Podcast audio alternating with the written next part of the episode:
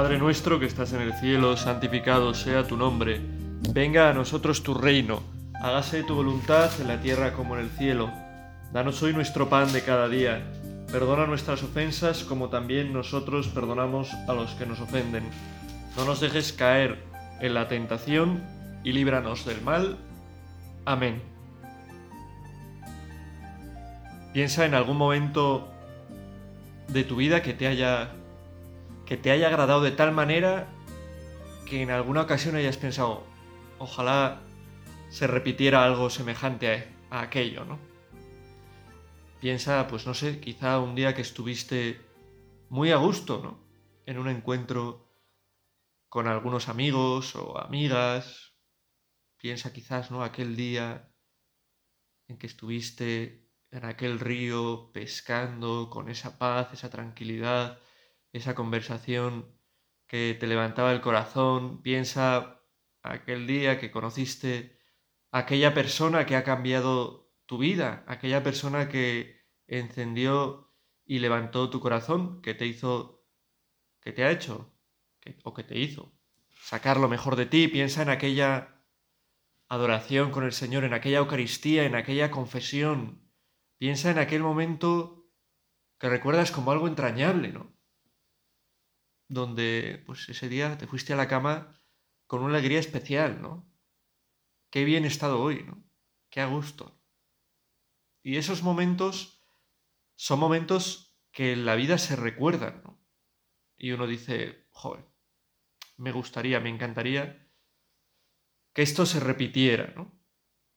me encantaría poder tener aquella sensación, aquella paz, aquella alegría que sentí en aquel momento, ¿no? Y muchas veces en momentos quizás más difíciles, más complicados, momentos pues con un peso especial de, de dolor, momentos de trabajo, de soledad, de desamor, momentos en los que alguien nos ha fallado, pues pensamos en esos otros momentos de tanta alegría y de tanta paz.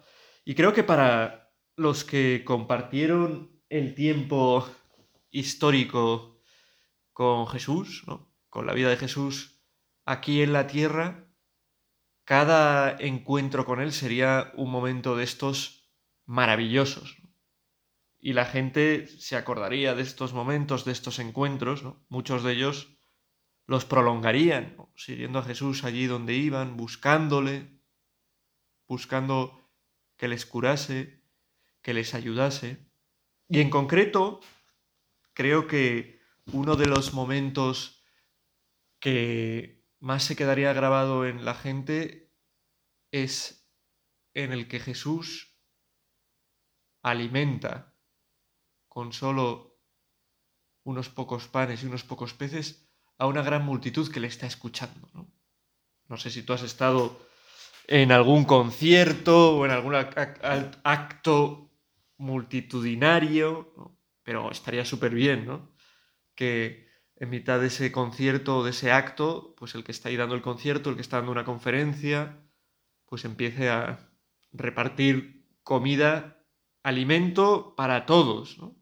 Y además de una forma asombrosa que nadie se explica. ¿De dónde sale este alimento si aquí solo había tres panes y dos peces, cinco panes y dos peces.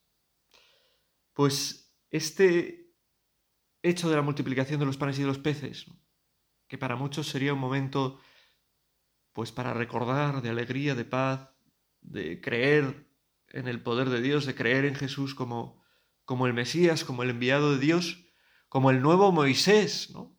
Igual que Moisés, que era el gran profeta, profeta entre comillas y con unas grandes mayúsculas del pueblo judío, igual que Moisés en el desierto de Almaná, Jesús muestra que es el nuevo Moisés que trae ese pan, ¿no? Porque ese pan que él da en la multiplicación, él luego va a explicar lo que significa, ¿no? Y eso lo vemos más en concreto en el Evangelio de Juan, cuando hace el discurso, el llamado discurso del pan de vida, ¿no? Del pan de vida. Yo soy el pan de vida. Ese pan, ese milagro, está haciendo referencia a algo que él mismo es. Bueno, pues esta multiplicación que pues eso, que todo que recordarían aquellos que estaban en el evangelio no sale solo una multiplicación, sino que se ve que Jesús tenía por costumbre, ¿no?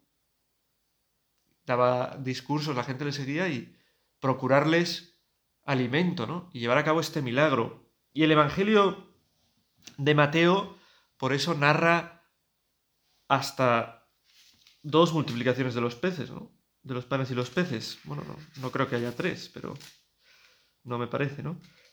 Y, como digo, este milagro que hace eh, Jesús queda explicado después en, el Evangelio de Juan, ¿no? En Juan 6:14. El discurso de, del pan de vida, ¿no? Que no aparece en Mateo, ¿no? Pero sabemos que los evangelios se complementan unos a otros, ¿no? Muchas veces eh, hay cosas en las que coinciden, pero otras veces, pues uno complementa a otro y viene a dar pues una luz en un momento determinado. ¿no? Bueno, el discurso que digo de Jesús es el discurso del pan de vida y efectivamente es el capítulo 6 de, Juan. Bueno, pues la gente que iba siguiendo a Jesús recibe de Jesús también alimento, sustento, ya digo, ¿no? Sería genial, ¿no? Yo pienso en alguna JMJ en la que he estado, ¿no? millones o miles de personas ahí en una esplanada y tal. Pues estaría guay, ¿no? Que habría sido, no sé, llamativo desde luego, que el Papa, ¿no? Cuando viene ahí, pues se dedicase a repartir. la gente se quedaría conmocionada, ¿no? Realmente las JMJ te suelen dar vales o cosas, te dan una bolsa llena de, de latas de, de atún y de cosas de conservas y de chocolates y Depende de qué país, pues productos de ese país, ¿no? Más o menos. Bueno, pues eh, la importancia de, de, este, de estas eh, multiplicaciones de los panes, ¿no? Hasta tal punto que Mateo nos lo narra en dos ocasiones y hasta tal punto que Juan, después de hablar de la multiplicación de los panes, pone ese discurso, ¿no? Recuerda ese discurso de Jesús explicando que Él es el pan de vida. Mi última meditación me tocó hablar de, la primera multiplicación y esta, bueno, pues el reparto que se hace pues a veces de una manera más automática, supongo, y sin mirar un poco qué es lo que le ha tocado, pues en el reparto me ha tocado la segunda multiplicación de los panes, ¿no? Y vamos a estar con Jesús, considerando, bueno, ya que hemos empezado así, esos momentos que nos gustarían que se repitiesen, ¿no? Y pensando que Jesús repite los momentos maravillosos. Que con Jesús, esa paz, esa alegría que hemos sentido, pues puede, en algún momento, ¿no? Pues puede crecer constantemente. Esos que, se habían estado, que habían estado la primera multiplicación de los panes, quizá se fueron ese día diciendo, joder, qué maravilla lo que hemos vivido, ¿no? No volveremos a vivir nada igual, ¿no? Y quizá alguno de ellos, pues, al poco estuvo en otra multiplicación de los panes, ¿no? Y se dio cuenta de que Jesús no era alguien de un milagro, sino que Jesús es el Señor de los milagros constantemente, ¿no? Y que los milagros de Jesús hacen alusión a ese deseo que tiene de Jesús de dar vida, ¿no? Y en concreto los milagros de la multiplicación del pan hacen alusión a ese discurso que hace Jesús de, del pan de vida, de yo soy el pan de vida, yo soy el que, el que puedo saciar tus necesidades más profundas, ¿no? En esta contemplación de, del poder de Jesús y del deseo de Jesús de, hacernos bien, de alimentarnos, de saciarnos, de llenar nuestros deseos más profundos, comenzamos eh, este rato de oración en este día.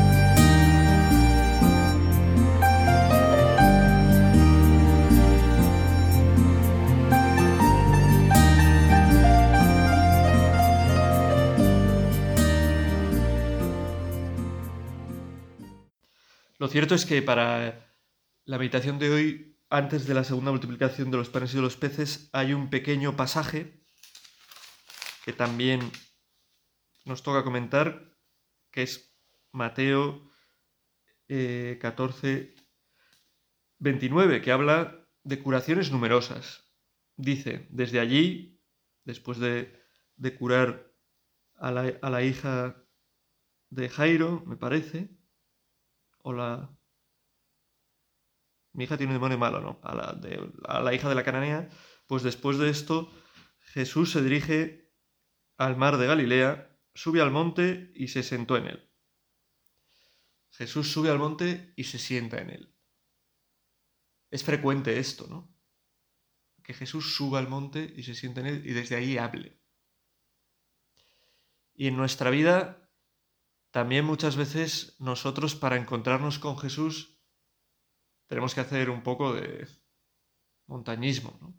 Subir al monte, porque es donde Jesús habla. Si nos dejamos llevar, si nos ponemos a hacer la croqueta ¿no? y dejarnos caer, bajar el monte en vez de subirlo, caer hacia abajo, pues ahí no encontraremos a Jesús. No tenemos que hacer esfuerzo para subir al monte y encontrarnos con Jesús. Vale la pena pensar en las situaciones que nos tocan en nuestra vida, que los esfuerzos que se hacen por amor, por estar más cerca de Cristo, son fundamentales. Las, las perezas vencidas, el tiempo gastado pues con nuestra gente, con nuestra familia, con nuestros amigos, con ayudando, ¿no? Que a veces quizás no es lo que nos sale, ¿no? ¿Qué me sale a mí esta tarde después de haber estado trabajando toda la mañana? Pues echarme una siesta de horda o a la grande y yo qué sé.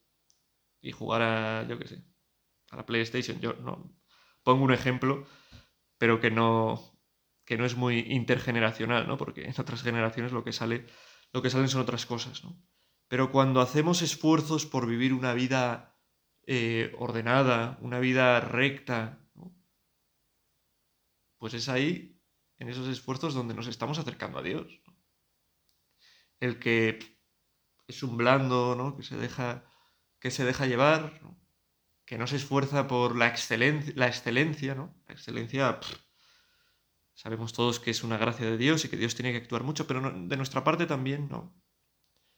Movidos también, desde luego, por ese Dios que está inscrito en nosotros, tiene que haber un deseo de excelencia, de ser personas excelentes de luchar por ser ordenados, por cumplir horarios, por cumplir con las personas que están encomendadas a nosotros o que tienen algún lazo con nosotros.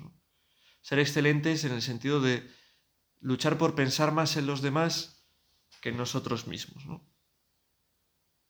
Luchar más por amar que porque nos amen.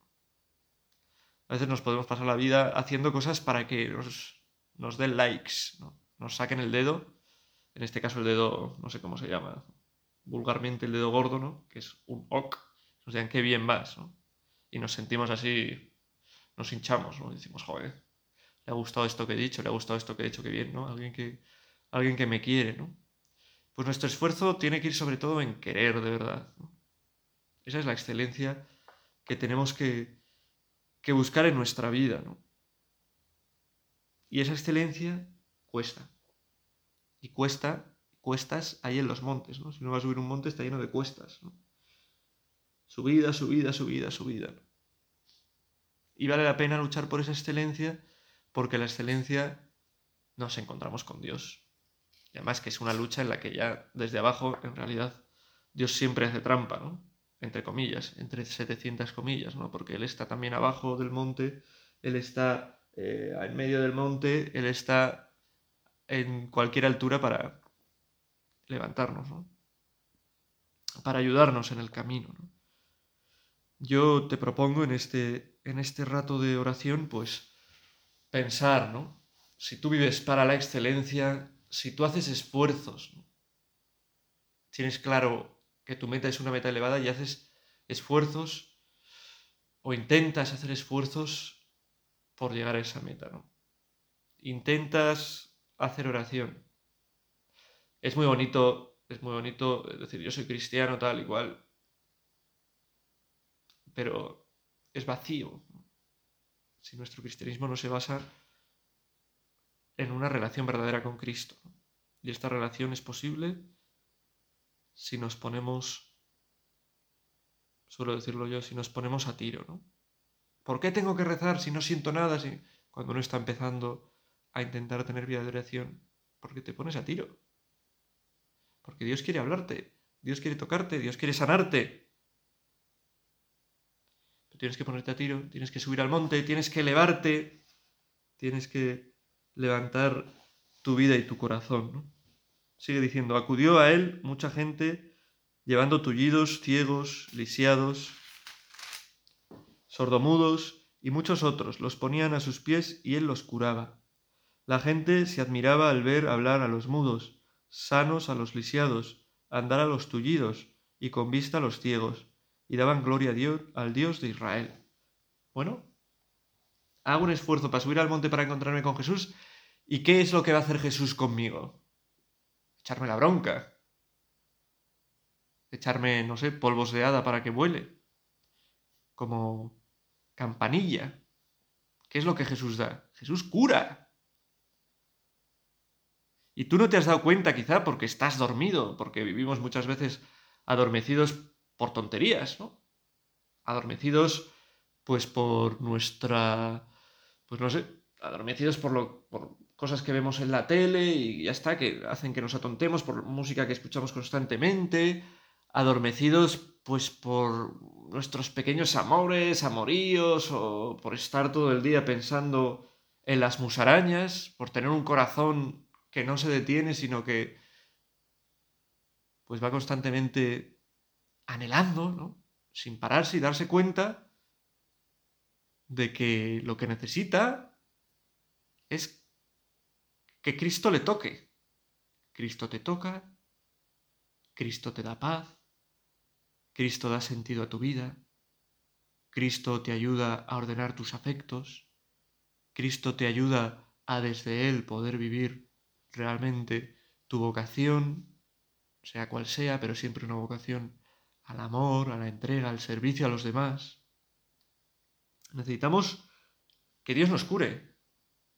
Para eso tenemos que darnos cuenta de nuestras enfermedades. Claro, lo de subir al monte lo de hacer un esfuerzo es también un esfuerzo por darnos cuenta de que estamos abajo y tenemos que subir. De que no somos la leche. Que no somos geniales. Que podemos tener nuestras genialidades y, tenemos que darnos cuenta también de las cosas buenas que tenemos, pero que tenemos que subir a que Dios, a que Cristo nos toque. Tenemos que hacer esfuerzos para que Cristo nos toque. Esfuerzos que, como digo, Dios mismo realiza en nosotros, ¿no? Por eso en el centro de, de nuestra oración, de nuestros esfuerzos, tiene que estar siempre una petición a ese Dios, Espíritu Santo, ¿no? Para que actúe en nosotros y nos ayude a subir el monte, nos ayude a acercarnos a las cosas grandes, nos ayude a tener deseos de ese estar a los pies de Cristo que dice el Evangelio que hemos leído, ¿no? Los ponían a sus pies y Él los curaba. ¿Tú te pones a los pies de Cristo? Y dice, los ponían ¿Tú pones a alguien a los pies de Cristo? ¿Te has dado cuenta de que la gente que conoces, que tienes a tu alrededor, aunque se diviertan mucho contigo, aunque les caigas muy bien, aunque te lo pases muy bien con ellos, lo que necesitan es que los pongas, ponerse, poneros a los pies de Cristo? Señor, en este momento nos ponemos con lo que tenemos, con nuestras miserias, con lo que sea, con lo que hoy nos preocupe a tus pies para que nos toques. Estamos haciendo este, esta oración que es un ascenso, ¿no? ese ascenso al monte para que a tus pies tú puedas sanar.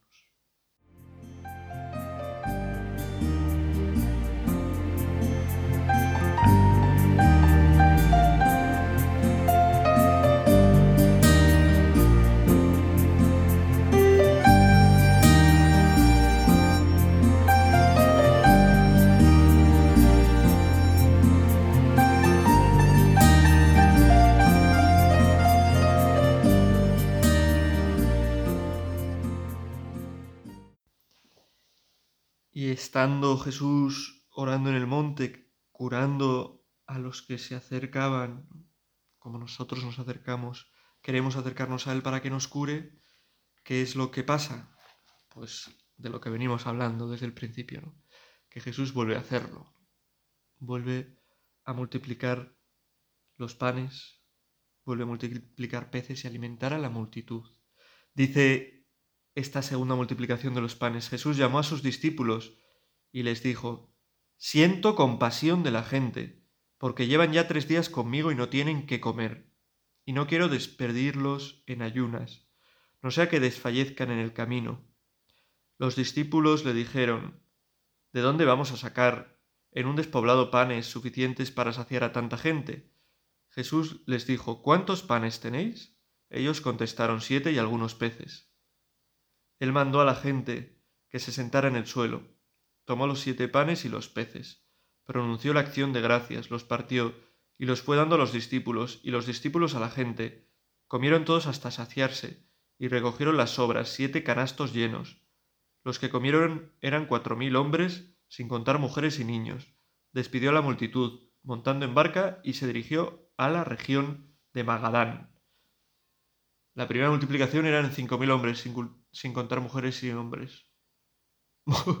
mujeres y niños, ¿no? Cinco mil hombres. Y es que, claro, ahora estamos aquí con el que si el género se autodefine, se elige tal, pues ya es un follón esto, ¿no? Cinco mil es mentira, ¿no? El género no, no se autodefine, ¿no? La naturaleza es algo que viene dado por Dios y que por mucho que se hagan eh, operaciones estéticas o pues un hombre es un hombre y una mujer es una mujer, ¿no? Y los dos son pues una grandeza creada por Dios para creadas por Dios para complementarse, ¿no? Y vivir felices uno a otro, ¿no? vivir felices el uno y el otro. Y claro, da un poco de pena ver, ¿no? Cómo nos estamos cargando el plan para la felicidad del hombre que, Dios ha establecido, ¿no? Sin darnos cuenta de que eso nos lleva a lo que decía el bueno de, de, CS, de CS, CSI, iba a decir, ¿no? Es una serie, de CS Lewis, que no sé ni lo que digo, que eso, que nos lleva a la abolición del hombre, ¿no? A la destrucción del hombre. Estamos caminando, os aconsejo, no sé a qué viene esto ahora, pero os aconsejo que leáis La abolición del hombre de Luis, donde se ve que que realmente tiene mucha razón, ¿no? Que el hombre, con las ideas que está desarrollando en los últimos tiempos, ¿no? se está destruyendo, ¿no? Nos estamos aboliendo a nosotros mismos. Bueno, pues simplemente a esto venía que son 4.000 hombres y, el anterior eran 5.000, ¿no? Muy bien. A Jesús les dice, me seguís porque os doy de comer, les había dicho, ¿no? Pues igual alguno que, tal, deja de seguirle y por eso ahora hay menos, en fin. Eh, llevan ya tres días conmigo y no tienen que comer. Siento compasión. Jesús siente compasión. De esto hablamos al, al hablar de la primera multiplicación, pero es que la multiplicación de los panes y los peces nos habla la primera, la segunda, cualquiera, ¿no? Y después Jesús en el discurso del pan de vida, en el que explica el sentido que tiene ese pan, nos muestra la compasión de Dios. Dios tiene compasión de nosotros. Dios tiene pasión con nosotros. Dios padece por nosotros. ¿Cuántas cosas se pueden sacar de la palabra compasión? Se compadece de nosotros. De nuestra hambre. Se compadece de nuestras necesidades, se compadece de nuestros vacíos, de nuestras lagunas, de nuestras tristezas, de los sinsentidos que encontramos en nuestra vida. Dios se compadece de esas noches que nos acostamos pues más tristes, con menos ganas, de esos días que quizá nos apetece menos levantarnos, ¿no? porque las cosas no nos van bien, porque este chico me ha dejado, porque esta chica me ha dejado, porque el que parecía mi amigo me ha traicionado, porque creía que no sé quién me quería y nadie me quiere por, por lo que sea, ¿no? Dios se compadece de todo eso. Dios se compadece de las infidelidades que tienen unos con nosotros, ¿no? Se compadece de las infidelidades que tenemos nosotros con los demás. Hasta el punto de querer perdonarnos. Dios se compadece de cómo sufrimos. Sufrimos porque tenemos una naturaleza buenísima, hecha por Dios para cosas buenas, en la que se han metido algunas trazas, ¿verdad? De, pues de pecado, de mal, de tentación. Que nos hacen que esa grandeza para la que estamos hechos la echemos por tierras, por tierra, algunas veces. Y se compadece y quiere que nos demos cuenta de que el que puede saciarnos, el que puede llenarnos, el que puede ayudarnos a vivir conforme a nuestra naturaleza, ¿no? De así no ser, pues como seres extraños, ¿no? Que desean unas cosas y hacen otras, es Él, ¿no? Él lo dice cuando hace el discurso del pan de vida, en Juan 6, lo dice claramente, ¿no? Yo soy el pan de vida. El pan En verdad, en verdad os digo, me buscáis no porque habéis visto signos, sino porque comisteis pan hasta saciaros, trabajando por el alimento que perece, sino por el alimento que perdura para la vida eterna, el que os dará el Hijo del Hombre, pues a éste lo ha sellado el Padre Dios. El signo de los panes y los peces pretende hacernos darnos cuenta de que el que puede saciarnos no es el pan, ¿no? No se trata, ¿no? Hacemos muy bien y hace muy bien la Iglesia en buscar ayudar a los que sufren hambre y repartir alimentos y es... Pero eso tiene que ser un signo también de, de ese deseo profundo de Dios de saciar el corazón del hombre, que va mucho más allá del alimento. Yo soy el pan de vida. El que viene a mí no tendrá hambre y el que cree en mí no tendrá sed jamás.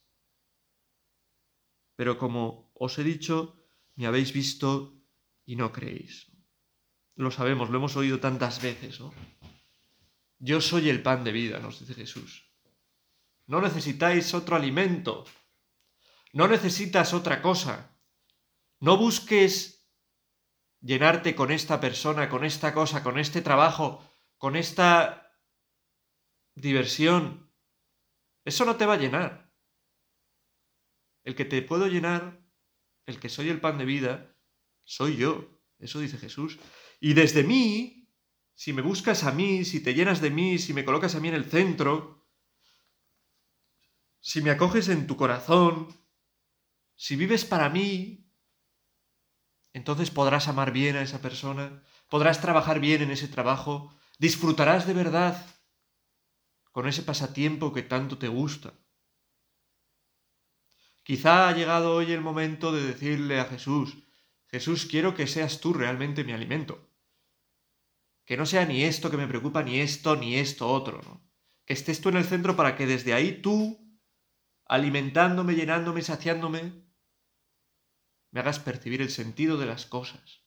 Me hagas vivir con alegría a pesar de los problemas que pueda tener. Me hagas saber, pues, escoger entre las distintas opciones que tengo en mi vida la que más acorde está con lo que tú deseas para mí, que es mi felicidad y mi alegría. Podríamos haber dicho tantas cosas más, pero hemos querido pues estar con el Señor, subir a la montaña para dejar que nos cure y para pedirle de corazón que Él sea el que nos sacie, que Él sea el que nos llene, que no nos dejemos embaucar por otros alimentos que parecen llenarnos y que vayamos al alimento que realmente nos llena, que es Él. Él es el pan